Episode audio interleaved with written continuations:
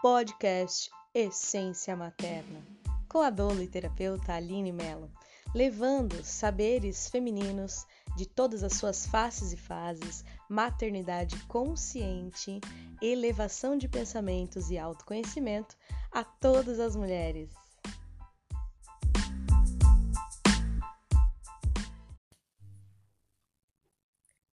Das defesas à essência. Eu sou Aline Mello, sou doula e psicoterapeuta. Trabalho com mulheres despertando a sua conexão com o seu sagrado feminino, com a energia primordial do feminino e com alguns homens disponíveis a esta conexão, com fertilidade, gestação, planejamento para o parto, orientação pós-parto, cuidados com o plano de alma e a numerologia tântrica para os bebezinhos que estão chegando, ajudando os pais a compreenderem as suas necessidades e a sua força. Enfim, uma entrega profunda à expressão do ser na sua plenitude. Hoje quero partilhar com vocês uma leitura do livro da Laís César, psicoterapeuta transpessoal que criou o método transpessoal de essência da escola Essência de São Paulo, e o livro é o livro Passagem para Essência, um livro iniciático. O capítulo que nós vamos dialogar hoje é o capítulo 16, das defesas à essência. E ela diz assim: Desde a nossa concepção até o final da existência, somos expostos às mais diversas influências, que vão do campo íntimo dos pais aos campos desconhecidos presentes no inconsciente coletivo. A presença desses campos algumas vezes nos ajuda a relembrar quem somos, entretanto, muitas vezes tende a nos influenciar, facilitando o afastamento da nossa própria essência. Somos constantemente influenciados pelos campos dos outros. Portanto, é uma tarefa diária o retorno ao próprio campo único de consciência individualizada. Em algumas circunstâncias ou em algumas áreas da vida, nos esquecemos de quem somos Grande parte das dores tem sua origem nesse esquecimento, proveniente da desconexão com a alma. Qualquer forma de sofrimento pode ser indicação de que não estamos sendo quem somos, em alguma circunstância ou em alguma área de nossa vida. Por meio da percepção consciente, podemos identificar onde houve o desvio e retomar o foco. Seguir um modelo familiar, cumprir mandatos, invejar ou querer agradar são meios que facilitam o desvio da essência. Querer agradar o outro faz parte do propósito de amar que todos, de uma forma ou de outra, vieram manifestar. É nobre e nos alegra o coração.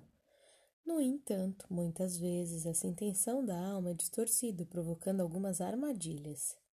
Agradar o outro é o propósito do amor mas é muito sutil a diferença entre o agradar, que vem da essência, e o da máscara, que utilizamos para receber amor.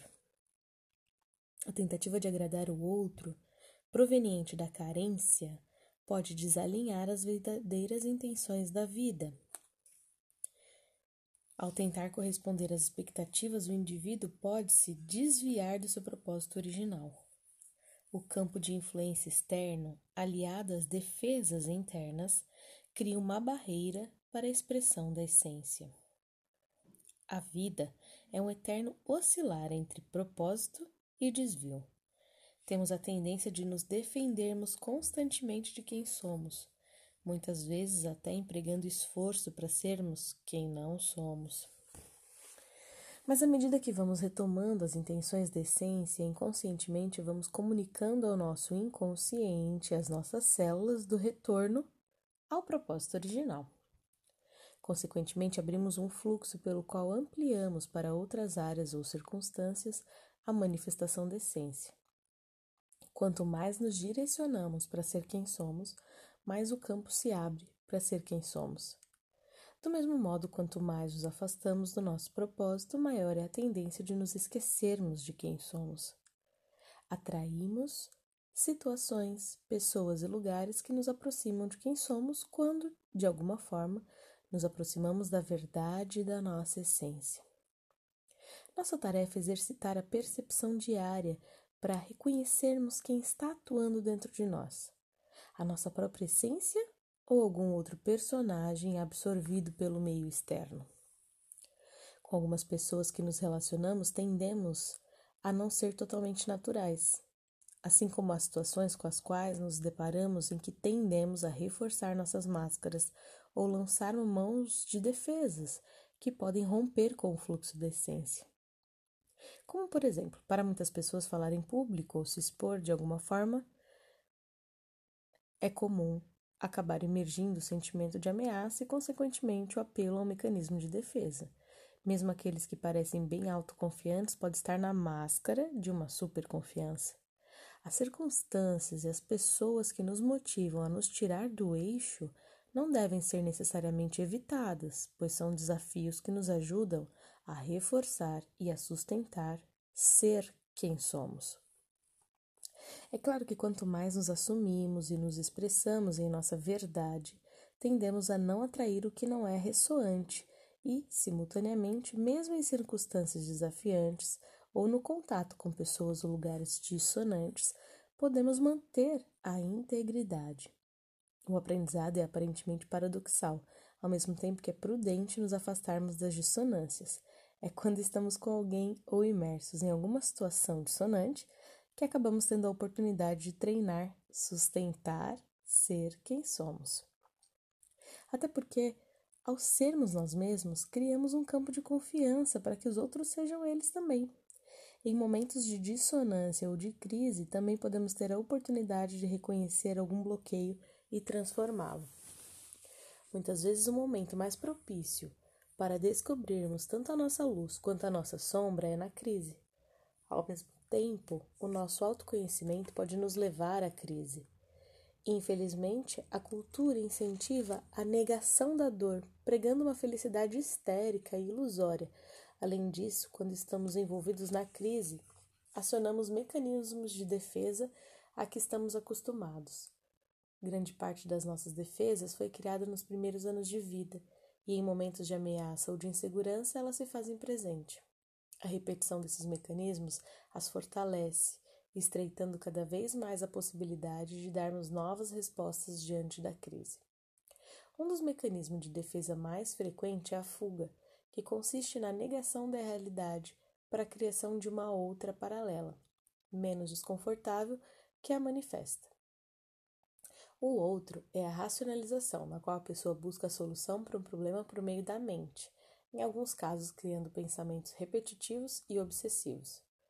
Diferente da fuga, o mecanismo da racionalização pode deixar a pessoa com a ideia fixa em um problema. Sabemos que, enquanto estivermos na Terra, vamos sempre nos deparar com as questões a serem resolvidas.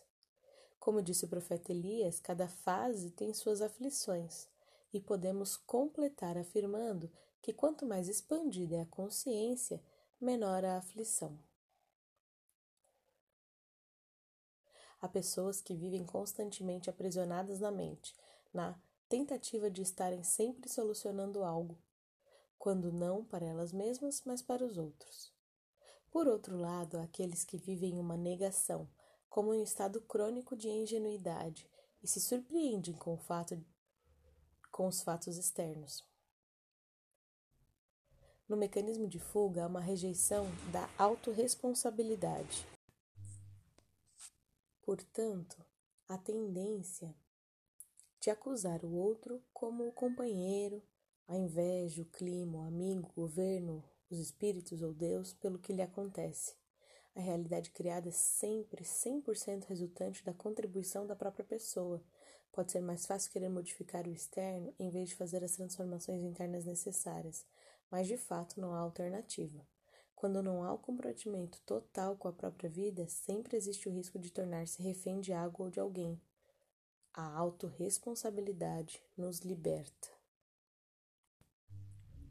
Os mecanismos de defesa, apesar de servirem para nos proteger, são comportamentos repetidos e estereotipados, criados pelo medo sentido pela nossa criança interna. Assim, não há nesse padrão a responsabilidade do eu adulto consciente, mas um domínio do aspecto infantil inconsciente. Dessa forma, diante do problema ou da crise, é comum o comportamento da fuga ou da racionalização ou de lançarmos mão de qualquer outra defesa. A pessoa pode também ter uma percepção distorcida da situação como se ela fosse sem saída, sensação que pode ser sentida pela criança interna. A percepção de estar sem saída pode ser uma repetição da sensação inconsciente vivenciada no momento do nascimento. É frequente o registro traumático de nascimentos provocados pela dificuldade do bebê em encontrar a saída do útero. Em tempos de crise ou de passagens na vida, o medo vivido pelo bebê pode reaparecer com o propósito de esse trauma ser elaborado e a energia nele aprisionada ser reintegrada ao todo. É comum para muitas pessoas sentirem-se em algumas situações como se não tivessem saída. Ao nos depararmos com esse tipo de situação angustiante, precisamos tranquilizar a criança interna para que ela não tome conta de toda a consciência. Em situações de desespero, é a criança sem recursos internos para reagir que está atuando. Na infância, muitas vezes não tínhamos escolha e alguma parte de nós pode continuar presa nesse sentimento, criando um padrão de vitimização. Quando acolhemos a criança interna amedrontada, podemos olhar para a situação não mais com o olhar enviesado da criança, mas com a sabedoria do eu superior e com a, as possibilidades de recursos internos do eu adulto. O que sentimos diante de alguma situação é determinado pela parte de nós que a enxerga, não pelo fato em si. Algumas pessoas, diante de situações desafiantes ou ameaçadoras, apresentam comportamentos regressivos, como se voltando ao estado infantil pudessem encontrar uma mãe ou um pai que as protegessem ou que resolvessem o problema. Nesse padrão, há esperança que o outro dê a solução. Esperar que Deus resolva pode ser uma entrega do ser que, após assumir a responsabilidade e tomar todas as medidas necessárias e possíveis, deixa que o fluxo da energia se encarregue dos resultados, abrindo mão da expectativa. Entretanto, muitas vezes, quando a pessoa fica à espera que Deus a ajude, não é uma entrega ao comando do eu superior, mas um pensamento mágico infantil que pode ser confundido com fé. A fé é proveniente da essência, enquanto a esperança mágica vem da criança.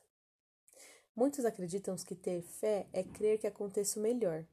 No entanto, muitas vezes a crença no melhor vem da personalidade limitada, que não abarca a visão da totalidade, tampouco os verdadeiros anseios da alma. Acreditar no melhor pode vir do pensamento mágico infantil ou do ego exigente. Quando o universo não devolve na mesma correspondência, vem a frustração e a fé frágil e distorcida ainda fica abalada. Ter fé é estar na essência, acreditando que as ressonâncias positivas são naturalmente atraídas, é abrir mão das expectativas do ego, reverenciando a vida como ela é. Não é uma aceitação pacífica proveniente da pseudo-humildade, mas a entrega ao fluxo essencial do universo. A entrega decorre da integração. Quanto mais reconhecemos e integramos partes de nós mesmos, mais podemos desapegar da rigidez para abrir o fluxo da vida. Enrijecemos para termos a sensação interna de coesão. Esta alivia aparentemente o caos. É impossível liberar a rigidez apenas com a vontade da mente, pois ela nos protege do pânico e, para alguns mais comprometidos emocionalmente, até da loucura. A rigidez só pode ceder ao fluxo diante da sensação interna de unificação das partes. Quando integramos, podemos nos entregar. É nossa desafiante tarefa reconhecer nossas defesas para abrir o fluxo da entrega. É importante termos consciência de que, diante dos desafios, não há somente a chance de utilizarmos mecanismos de defesa ou termos comportamentos regredidos há muitas outras possibilidades.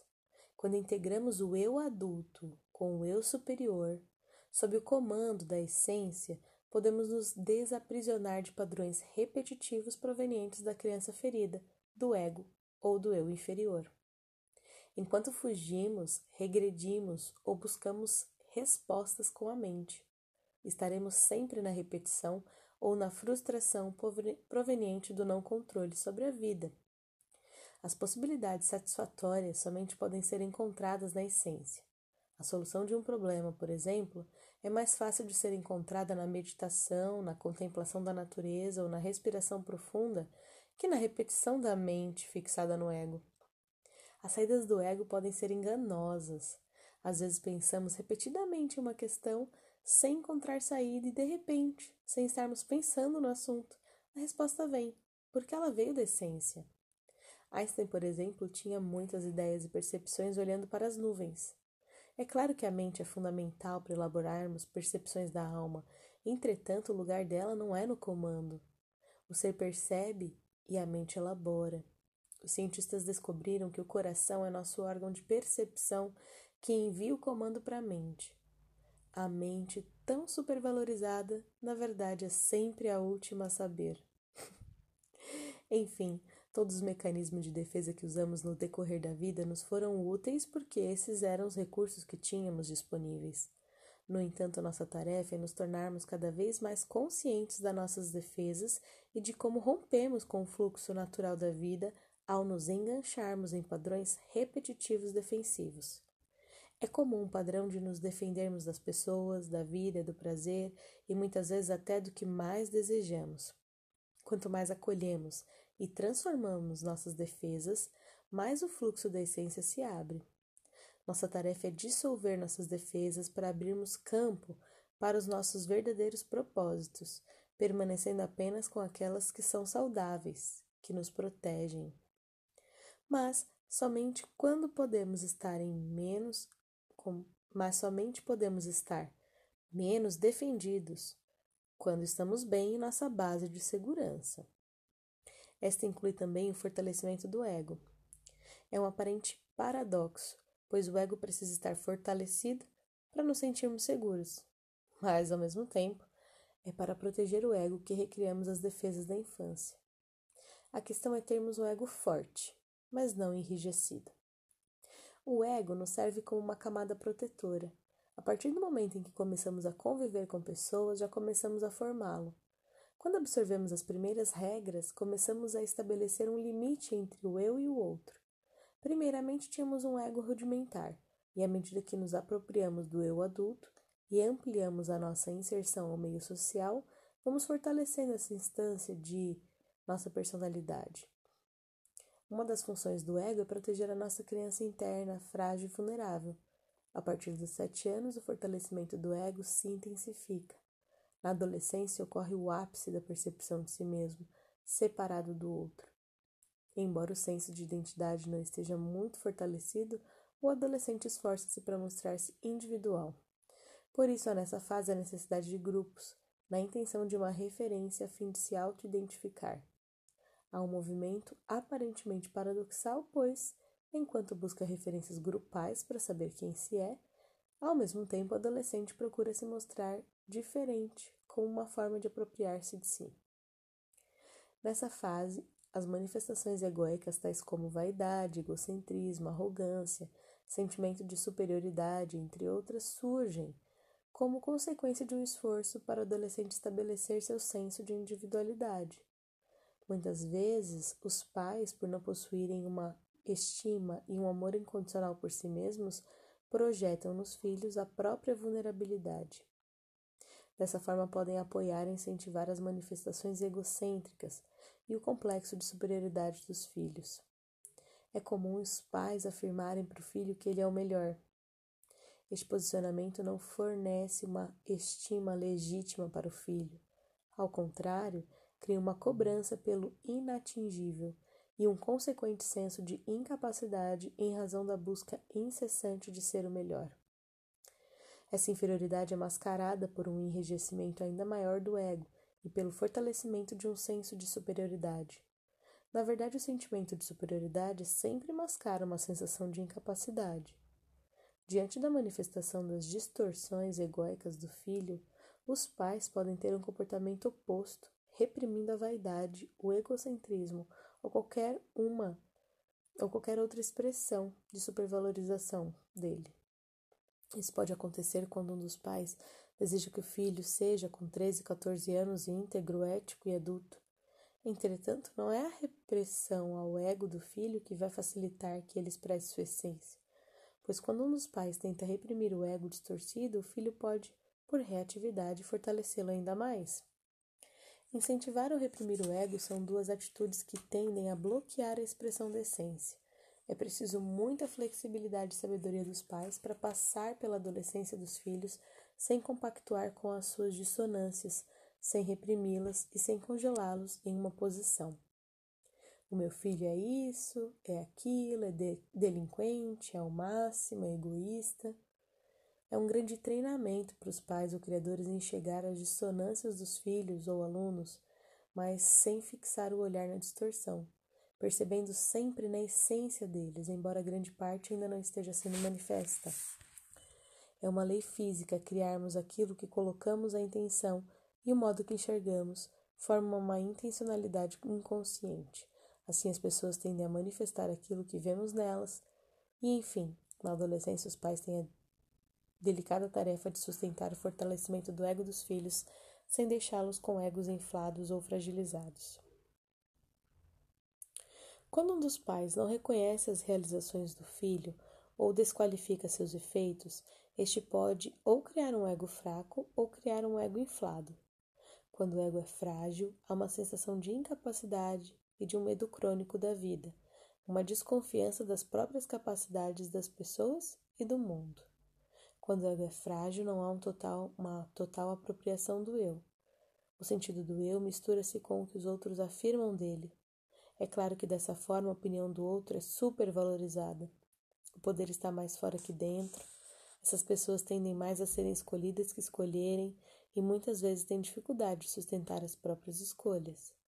A tarefa de quem possui o ego fragilizado é recolher todos os bastões da própria vida que foram depositados nas mãos dos outros e fazer um processo de auto-reconhecimento a partir da própria essência. Essas pessoas em terapia, no primeiro momento, até encontrarem um equilíbrio, podem manifestar comportamentos de ego inflado, porém, tornar-se mais egoístas ou egocêntricas, podem se tornar mais egoístas ou egocêntricas. É uma forma de apropriar-se do eu, que foi cindido em grande parte e entregue às pessoas ou circunstâncias. Quando o ego é fraco, uma situação desafiante ou uma crise leva o indivíduo a perder parte de sua energia. O comportamento inflado pode ser uma forma de resgatar o eu anteriormente enfraquecido. Por entregar o poder ao externo, essa pessoa tende a se identificar com o drama. Quando não somos apropriados do eu, há acontecimentos que são vistos como dramáticos, pois nessa dinâmica ela não enxerga que a própria essência está acima dos fatos sente como se pudesse perder parte de si mesma na dor e no caos.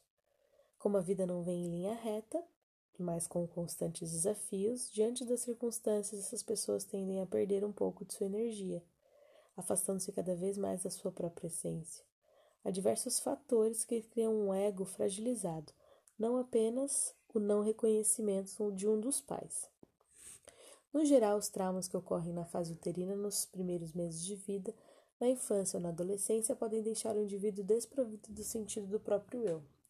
Já o ego inflado, ou seja, uma supervalorização de si mesmo, pode ser usado pela falta de reconhecimento dos pais. Como uma forma de sobrevivência emocional, o filho identifica-se com a superioridade, enaltecendo o padrão de ter-se e de ser especial. O ego rígido, no qual o indivíduo acredita ter o controle sobre si mesmo, sobre os outros e sobre a própria vida pode ter sido criado por traumas pela repressão ou cobrança excessiva dos pais.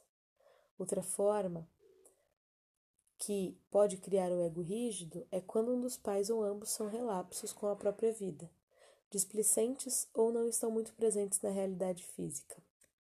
Quando os pais são lunáticos ou vivem na ilusão, o filho pode identificar-se com a ausência deles, tornando-se afastado do corpo físico ou podem enrijecer buscando uma identificação com o mundo material, como forma de resgatar o controle, pois seu registro interno, quando criança, é de que não poderia confiar plenamente no mundo adulto. Há uma grande possibilidade de pais relapsos terem filhos obsessivos. O medo de falar, de mostrar a essência, de falar em público, de expressar afeto, de manifestar quem se é, é uma dor crônica. A dor causada quando enfrentamos nossos medos e abrimos mão da perfeita apresentação é infinitamente menor que a dor crônica proveniente da reclusão da própria essência. Passar vergonha, errar publicamente, não ser aplaudido são grandes êxitos por o ego rígido, que está prestes a libertar o fluxo da essência. Quando somos rígidos, enxergamos a intenção hostil vinda do outro, como o medo de sermos criticados. Dessa forma, manter a rigidez é nos mantermos afastados do outro e da totalidade. A rigidez rompe com o fluxo espontâneo do afeto, empobrecendo e artificializando as relações. Quando o ego rígido se liberta, a vida não é mais encarada como um cumprimento crônico de tarefas mecânicas, mas saboreada e sentida nos pequenos atos cotidianos. Quanto mais liberamos o controle doentio, mais caminhamos para a sustentação da quarta dimensão na Terra. A sensação de vazio proveniente da perda do controle é angustiante, mas ela é apenas uma fase necessária em direção à essência. As pessoas com ego enrijecido tendem a buscar bases aparentemente sólidas para compensar uma insegurança interna. Podem passar anos mantendo as mesmas atividades sem inovar. Podem fazer parte do nosso propósito de vida, por exemplo, termos um trabalho, um casamento que dure anos ou a vida inteira. Entretanto, se não houver renovação e transformação dentro do mesmo trabalho ou do mesmo vínculo afetivo, o prazer se esgota e a realização pode ser questionada. O, ré, o ego rígido aceita a mudança por temer a perda. Bases sólidas não são bases rígidas. Um relacionamento de algumas semanas pode ter mais solidificação que um casamento de anos. Qualquer relacionamento, atividade ou construção são sólidos quando nascem do propósito da essência. Se a essência é base, se há compromisso mais aos padrões sociais que a própria alma, então a estrutura aparentemente sólida é uma máscara. É muito doloroso quando nos deparamos em nossas vidas com estruturas falidas. A falência é sempre a ausência do propósito da alma. O sucesso pode muitas vezes não ser encontrado nos grandes impérios.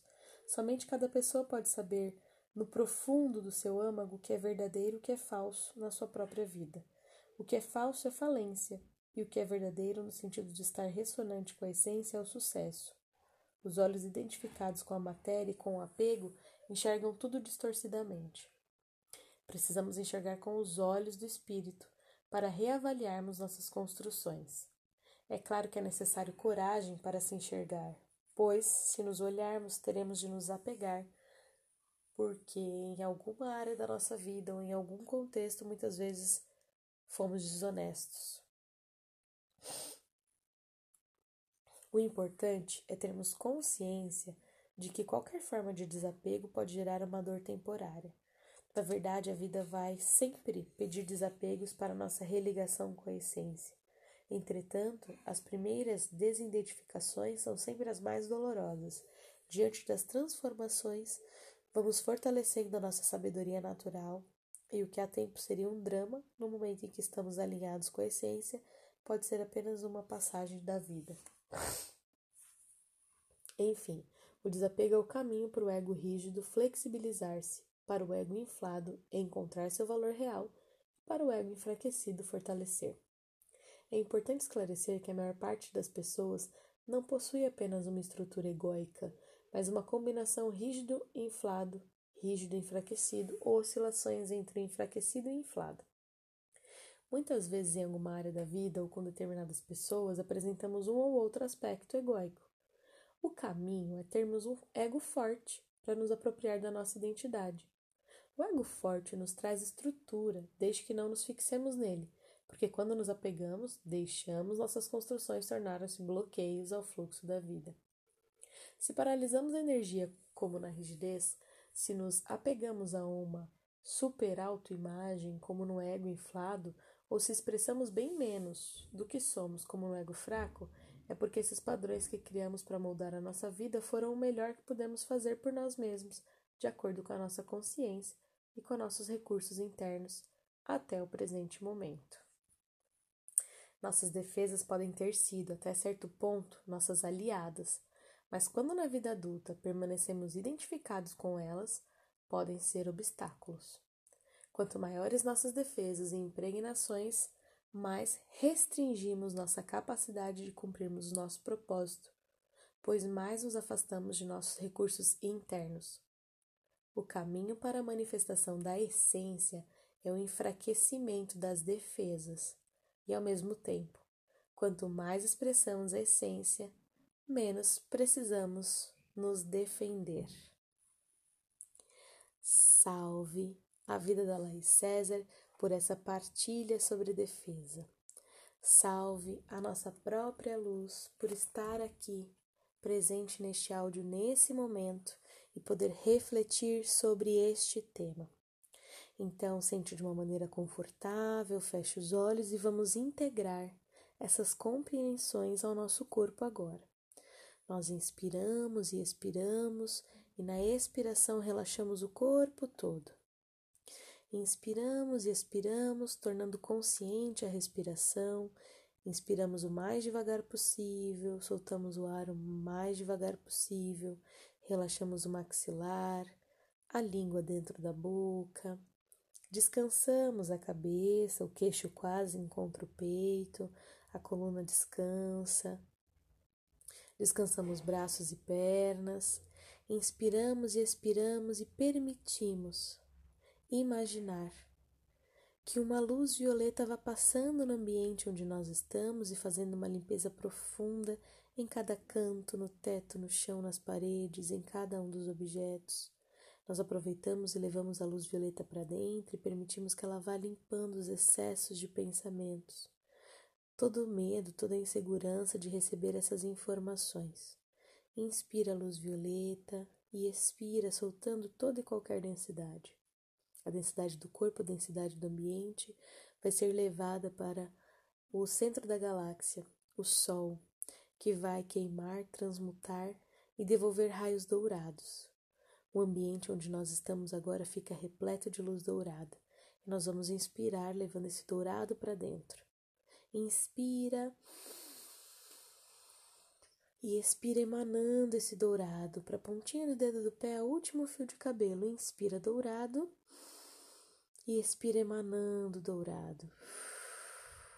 Que essa mensagem possa trazer clareza às nossas células, possa aquecer o nosso corpo como essa luz do sol, possa trazer informações para que possamos orientar, nos orientar a cada dia e transformar o nosso ego e as nossas defesas em fluido, em fluir a favor da nossa essência. Inspira o dourado e expira emanando o dourado do centro do seu coração para frente como um farol e de trás das suas costas para trás como um farol. Inspira dourado e expira emanando dourado. Vamos agradecer a tudo que somos, tudo que fomos e tudo que seremos. Vamos agradecer ao nosso eu superior pela oportunidade destas informações hoje Vamos agradecer a Laís César pelo, por esse livro maravilhoso, Passagem da Essência. Vamos agradecer a Aline Mello por estar aqui hoje partilhando com vocês este áudio.